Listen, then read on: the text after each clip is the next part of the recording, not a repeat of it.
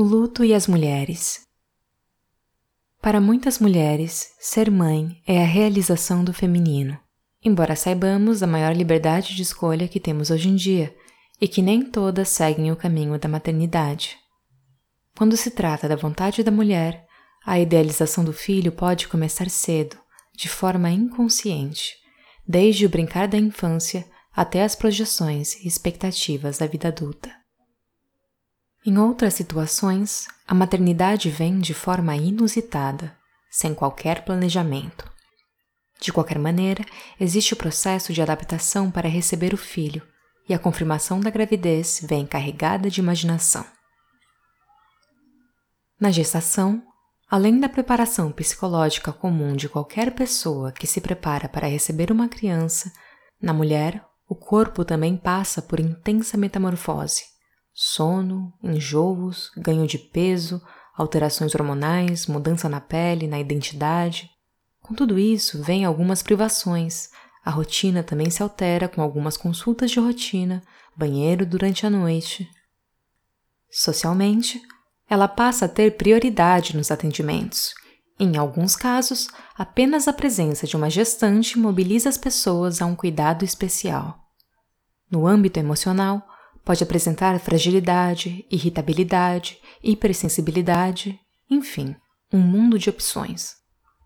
Um novo filho assume um papel simbólico na família que vai o receber desde a sua concepção. Todo mundo assume um novo papel, inclusive a mulher, que deixa de ser apenas esposa e companheira e passa a ser mãe. Quando ocorre a perda, além da própria dor, ela convive com um fracasso social, como se houvesse falhado na função materna imposta pela sociedade de proteger e garantir a sobrevivência do filho. Muitas dessas mulheres, infelizmente, vivem o um luto em completa solidão. Em decorrência de tudo isso, não há dúvidas de que as pessoas que sucumbem ao luto complicado são mulheres, em sua maioria.